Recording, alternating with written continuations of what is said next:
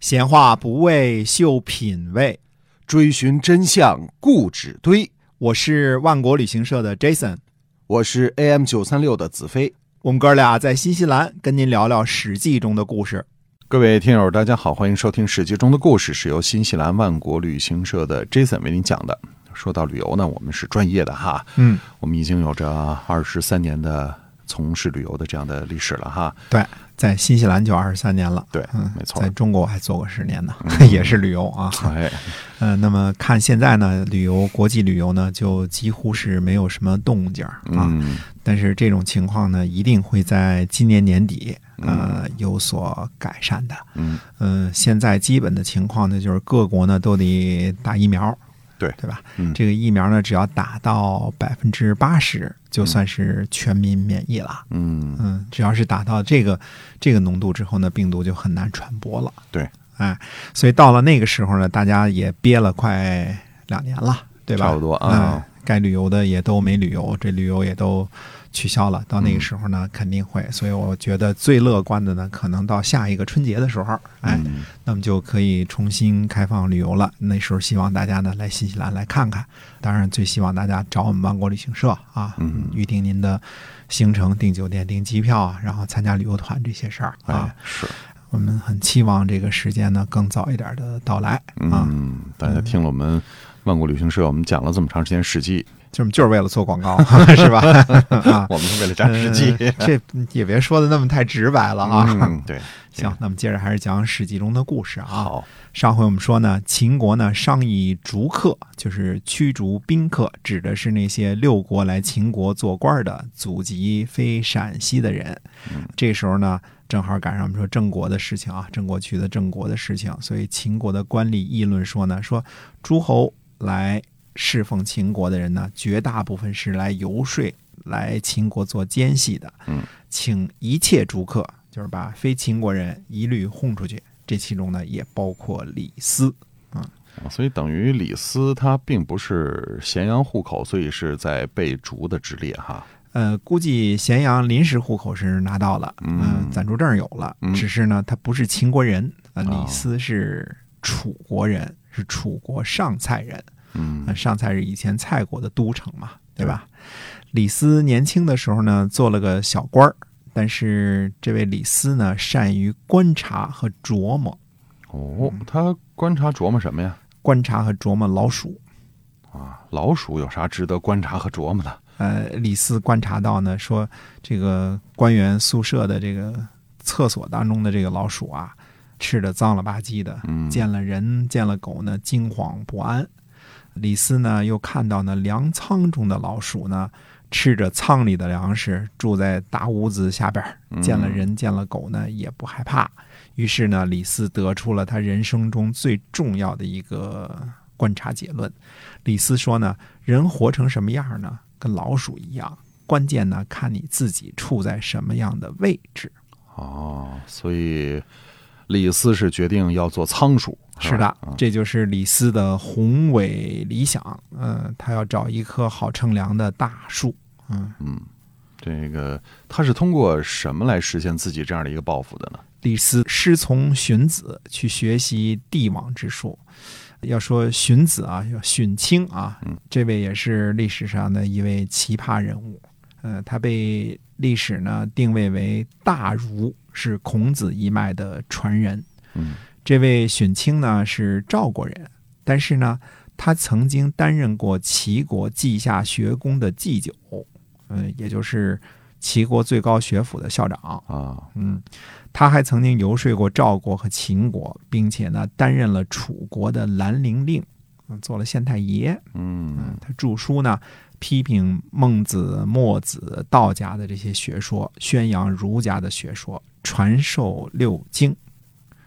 那这个孟子他不也是儒家吗？呃，是的，我们看孟子和荀子的言论呢，就能断定他们是儒家一脉，对吧？嗯因为思想主张嘛，呃，都是源于孔子创立的儒学，只是派别不同，但是绝不会呢误认为荀子是墨家或者是道家或者是法家啊。啊，那这个六经是什么呀？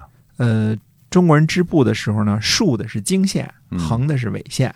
嗯呃，这大家都知道啊。呃，中国人呢认为先有经后有纬，所以经呢是纲领，是最重要的。嗯孔夫子在见老聃的时候说呢，他主要研究诗、书、礼、乐、易和春秋。至于这话是不是孔子说的，或者说孔子是否见过老聃，这个我们现在都无法断定啊。嗯但是呢，六经就是从这儿来的，指的是《诗经》《尚书》《礼经》《乐经》《易经》和《春秋》啊、就是说呢，这全世界上最重要的纲领性的学问，呃，这被提升到了经的高度。嗯、嗯其中《乐经呢》是最早失传的，《尚书呢》也被认为是失传了。现在存的呢很多是伪书，至少很多是伪书，如果不是全部的话。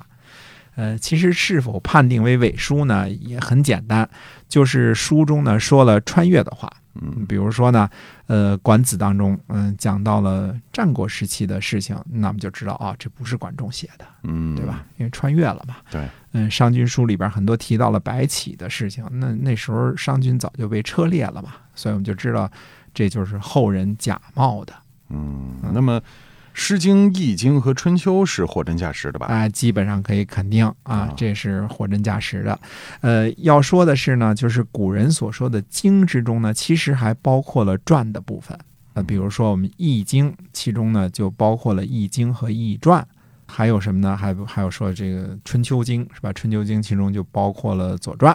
对吧嗯？后来呢，六经又扩充到了十三经，这我们就不多说了啊嗯，这是古代的这些事儿啊。那么说到荀子这里呢，可能是他老人家的学问呢太大了，呃，一代儒学大宗师，却培养出了两位法家的大宗师，这就是韩非子和李斯。莫非是《无间道》不成吗？呃，其实中国人认为呢，学问都是有共通之处的。嗯啊，高等的学问呢都是殊途同归的。韩非子和李斯呢，两人师从荀子，却都是真正的法家。啊，韩非子呢是理论家，可以说是集法家思想大成的一个人。李斯呢是法家思想的实践家，他把法家的这个思想啊转化为具体的行动了，他是个执行者。不过能从儒学大师那儿能学成了法家的学问，我还是觉得挺奇葩的这事儿对，啊。但是看看韩非子的东西呢，就知道了。那其中呢，还真没有任何儒学的味道啊嗯。李斯呢，他会是我们后文当中的主要人物。观察一下他的言行作为呢，我们也可以得出结论：李斯呢是个彻头彻尾的法家思想信徒。其实呢，可能韩非和李斯呢都是属于那种悟性太高的学生嗯，就是他们都钻研出了一套实用的学问，跟到底是属于哪个流派呢？其实关系不大。